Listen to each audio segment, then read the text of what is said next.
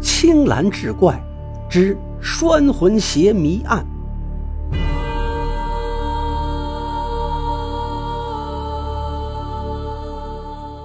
话说明初，雍州万历县一带有一种习俗，未满二十三岁的男子出远门时都要穿上拴魂鞋。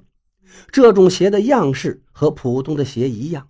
不同的是，在两只鞋的鞋面上绣有相同的不规则图形，在左右鞋的内侧面还分别绣有男子的姓名。万历县东南处有一个平坡镇，镇上住着一户柳姓人家，主人柳伯公早年丧妻，留有一女，取名柳英。此女姿色出众，又极具才情。柳英与书生乔正定了亲。由于柳英才貌出众，定亲后乔正对这个媳妇儿常存有戒心，因此定亲后不久，俩人就成了亲。一年之后的端午节前，乔正出门归来，与柳英打扫屋室时，从床底下扫出一只鞋来，拾起来一看，是只右脚穿的拴魂鞋，还绣有一个名字。乔正怒不可遏地质问柳英，柳英也吃惊地说道：“不知何故呀？”乔正一听是火冒三丈：“我进城时你在跟谁厮混？”柳英一听是万般委屈，可乔正片刻就将休书扔给柳英，冲出门外。这时门外已经聚集了很多人，他们都对柳英和那只鞋指指点点，说什么的都有。柳英拾起绣树撕得粉碎，然后捡起那只鞋，踉跄着朝娘家走去。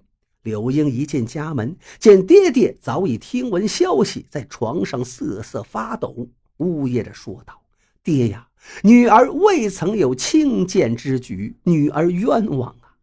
柳伯公盯着女儿，好不容易说了个“鞋”字，便一歪头故去了。爹，柳英大呼：“天哪！”怎会如此？喊着喊着，人也昏了过去。等柳英醒来时，天已微明。在邻里的帮助下，他埋葬了父亲。而此时，乔正早已不知去向。端午节的早晨，柳英拖着沉重的脚步取出那只鞋，自语道：“鞋的主人呐，我变成鬼也绝不饶你！”说完，纵身跳崖。万历县城东南有一条河，王母和他的儿子王启明就住在河边。端午节的第二天，躺在王家昏迷了一天一夜的柳英醒过来了。他明白自己是被这一家人给救了，见了恩人王母，不禁是泪流满面，将自己的遭遇从头说来。王母颇为同情柳英，于是就认了王母为干娘，在王家住下。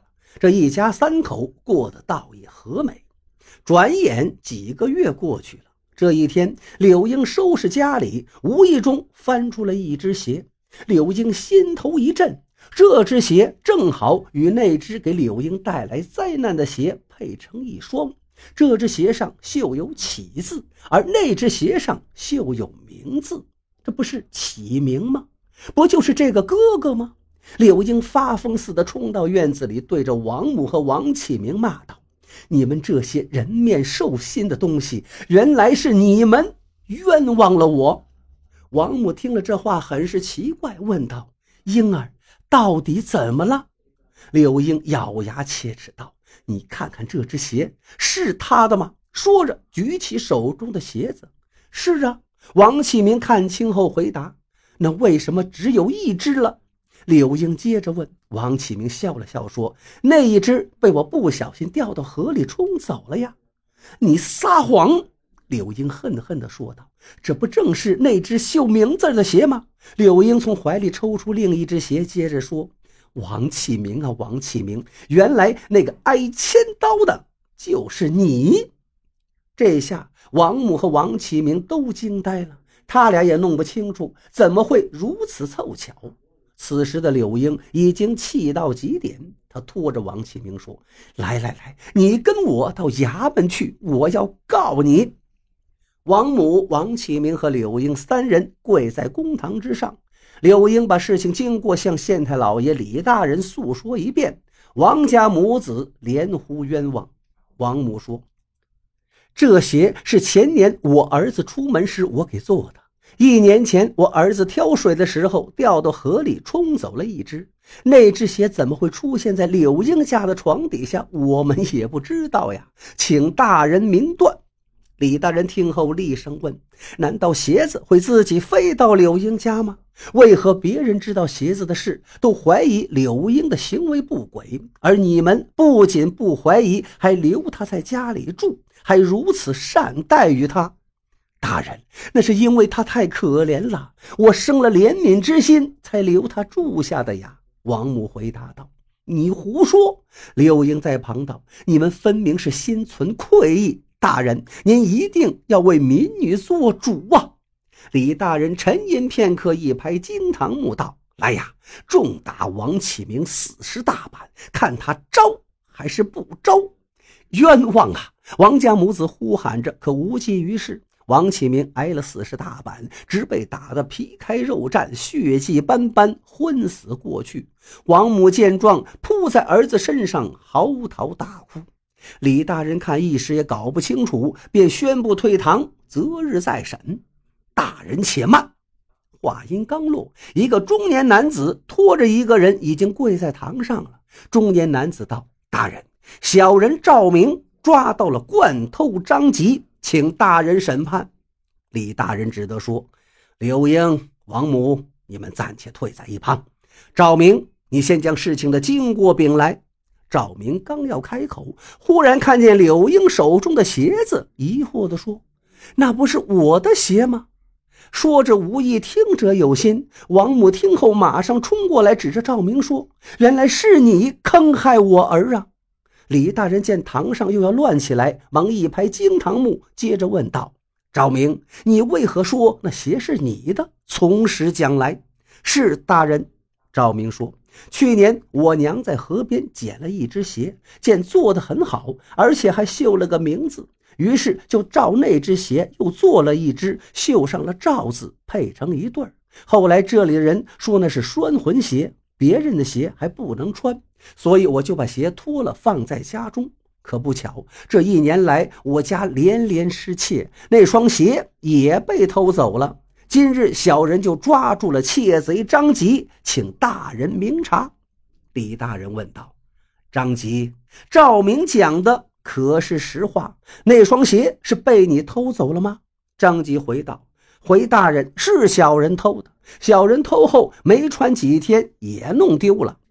原来四月份的时候，张吉穿着那双鞋在平坡镇游荡，趁机闯入柳英家，本想偷点值钱的东西。”正在翻找，就见主人回来了，慌忙之中藏在床下，趁主人不注意溜了出去。谁知匆忙中掉了一只鞋，也没顾得上捡，后来干脆将另外一只鞋也扔了。听完张吉的口供，一切真相大白，张吉也被收监。柳英这才明白自己错怪了好人，是十分的愧疚。王母这个时候也缓过神来，反过来安抚柳英说：“英儿，你是个可怜人，大娘不怪你，怪只怪那个可恶的小偷。现在真相大白了，我去找你的丈夫乔正，让他接你回家吧。”柳英听完，泣不成声，许久才道：“小女子，我不愿回去了。”那乔正深心疑我，他既然已经休了我，我怎么能再去找他？现在启明哥哥因为我被打了一顿，我要好好的照顾他。如果娘不嫌弃，我愿侍奉娘为亲娘，养老送终。李大人一听，抚掌大笑：“罢罢罢！一只拴魂鞋拆了一段孽缘，成全一段佳话。这样吧，柳英，你听着。”本县做主，将你许配给那王启明，和他一起侍奉王母。不知你意下如何呀？其实王母早就打心眼里喜欢这个贤惠的柳英，也察觉到儿子启明对她的关爱和倾慕，只是见柳英一直沉浸在伤痛之中，不便提起。听李大人这么一说，自是愿意，便拉住柳英的手说。英儿，我们一同搀扶明儿回家吧。一年后，王家喜添男丁，取名王恩。